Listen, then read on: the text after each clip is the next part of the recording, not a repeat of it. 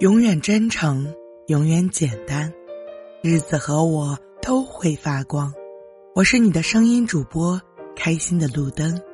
愿我的声音陪你安然入眠。今天路灯要分享的故事叫做《不以貌取人》。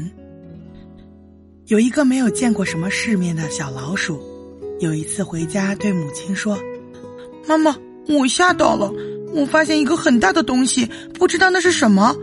他的头上有一个红冠，眼神也很凶，一直盯着我看。他的嘴巴尖尖的，靠两条腿走路。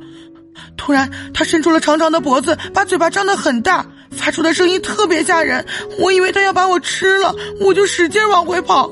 我真是倒霉，因为我之前看到一个十分可爱的动物，个子很高大，要不是出现了那个庞然大物，我可能会和那个可爱的东西成为好朋友的。它的眼神很温和，就像没睡醒一样。它的毛跟我一样柔软，不过它的颜色是灰白的。它看我的眼神很是温柔，还摇着长尾巴。我觉得他是想跟我说话，我原本想靠近他，可就见那可爱我的大家伙开始叫了，我只好跑回来了。母鼠听后说：“傻孩子，你跑回来就对了。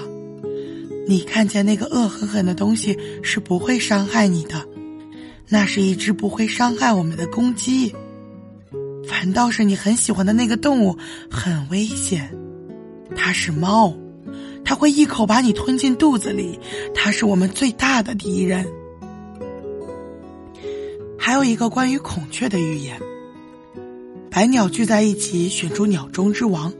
孔雀翘起尾巴，展示自己美丽的屏，自以为鸟中佼佼者，因此所有的鸟都选它为百鸟之王，因为它确实太漂亮了，任何鸟在它的美貌面前都显得平庸。而喜鹊说话了：“孔雀，请你给我们说说，要是你成了百鸟之王，万一有敌人来侵害我们，你要怎么保护我们呢？”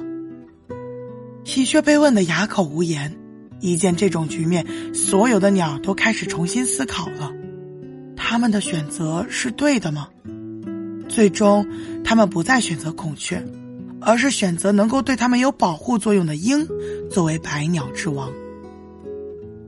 任何人和事物都处于不断的变化当中，既可能向着美好的方向发展，也可能向着坏的方向趋势转化。所有的人对待人和事物的时候，不能仅仅盯住眼前的一点表象，因为它只反映了这个人或者这件事目前的状态。我们要懂得，美丽的白天鹅是从丑小鸭变来的，美丽的蝴蝶是从丑陋的蛹变来的。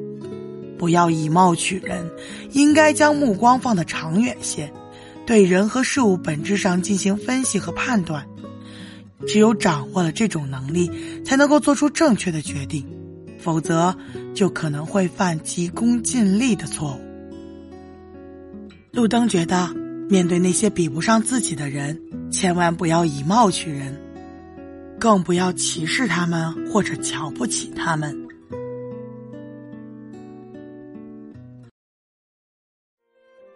愿山野浓雾都有路灯，风雨漂泊都能归舟。